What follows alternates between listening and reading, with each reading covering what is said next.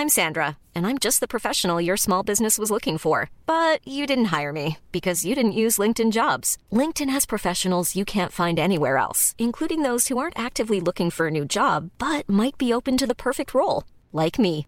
In a given month, over 70% of LinkedIn users don't visit other leading job sites. So if you're not looking on LinkedIn, you'll miss out on great candidates like Sandra. Start hiring professionals like a professional. Post your free job on linkedin.com/people today. Eu sou Mário Persona e essas são as respostas que eu dei aos que me perguntaram sobre a Bíblia.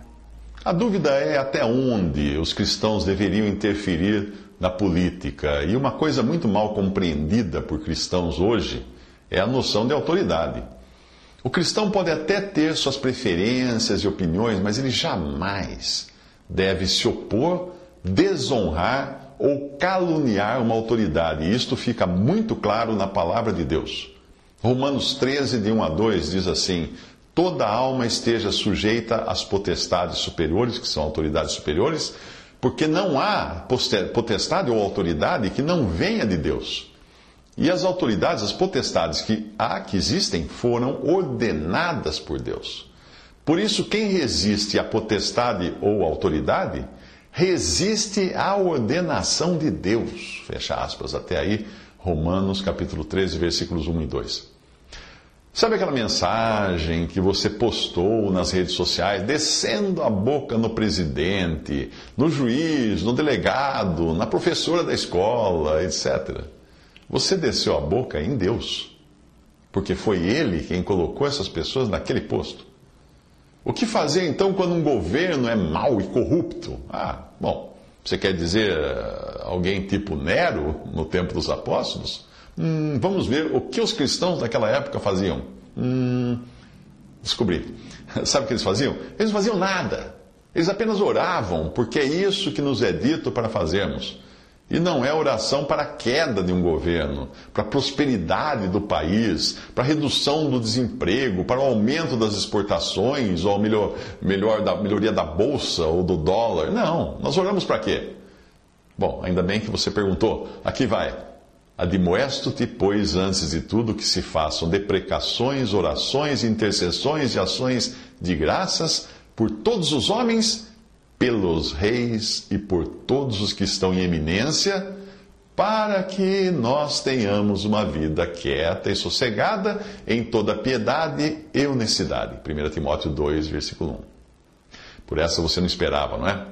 Você deve orar pelos governantes apenas para que nós cristãos tenhamos uma vida quieta e sossegada, em toda piedade e honestidade. É, e é para isso que nós oramos.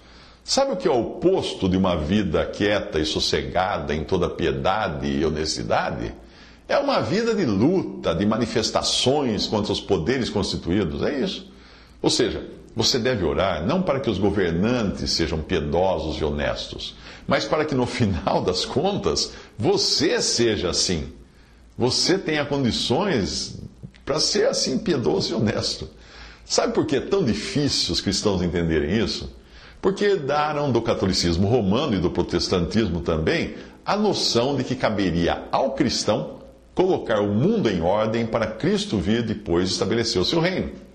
Isso fez com que a cristandade, durante séculos, seguisse o curso das perseguições, torturas e mortes daqueles que não eram cristãos. Você estudou história, você deve saber disso. Depois, depois de, de, do tempo de Constantino, do imperador Constantino de Roma, que decretou que o cristianismo ia ser oficial, os cristãos também passaram a ser responsáveis pela guerra e pela paz. Celso, que era um filósofo grego anticristão, ele já questionava de forma veemente se os cristãos, por sua indiferença à sociedade, estariam querendo assim aumentar o poder político do seu, dos selvagens bárbaros. O seu questionamento fez os cristãos da época caírem como patinhos na conversa dele.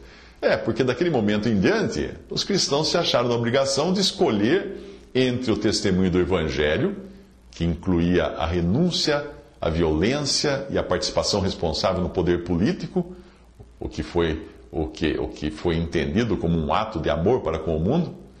E aí, na Epístola de Agostinho, Agostinho de Hipona, a Marcelino, mas Marcelino era um, um discípulo dele, nós vemos o exemplo mais influente desse novo tipo de interpretação. Isso é citado num trecho que eu li do livro uh, Matthew in History, do Ulrich Luz. Uh, ele diz assim: no início do abre aspas, no início do cristianismo, a justificativa de Santo Agostinho da legitimidade da guerra sob certas condições específicas era amplamente aceita. Todavia, a guerra não era considerada uma, uma atividade virtuosa. Uh, você vai encontrar isso também no, no item Guerra Religiosa da Wikipedia em inglês. Na sua carta, Agostinho induz Marcelino a entender Lucas 6,29 uh, como algo restrito a uma questão entre duas pessoas, quando o dar a outra face teria o objetivo apenas de converter o outro, mas aí não seria este o caso numa guerra entre países. A passagem diz assim: Ao que te ferir numa face, oferece-lhe também a outra, e ao que te houver tirado a capa, nem a túnica recuses.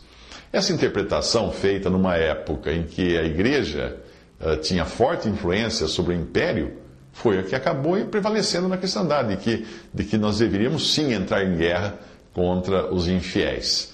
Uh, então nós podemos considerar que foi nos tempos de Agostinho de Hipona que a igreja deu essa guinada na direção do que mais tarde o Papa Urbano II chamaria de bellum sacrum, que é uma palavra bonita em, em latim que tem o significado de guerra santa. E se você traduzir isso para o árabe, vai virar jihad. E, eh, nos séculos de domínio militar, patrocinado pela igreja, foi isso que prevaleceu guerra santa, guerra contra aqueles que eram inimigos de Deus. Agostinho viveu uns 300 anos antes de Maomé, portanto, ninguém pode culpar os muçulmanos por essa, entre aspas, inovação da jihad. Agora quando, agora, quando um jihadista metralhar dúzias de inocentes, lembre-se de que foram os cristãos que antes deles acharam que deviam erradicar do mundo os pecadores. É. Eh, esses cristãos quiseram fazer aquilo que o Senhor disse para não fazerem. O Senhor falou assim, uh, no Evangelho diz assim: E os servos lhe disseram: Queres, pois, que vamos arrancá-lo, arrancar o joio? Ele, porém, lhes disse: Não, para que ao colher o joio não arranqueis também o trigo com ele. Mateus 13, 28 ao 29. Visite respondi.com.br Visite 3minutos.net.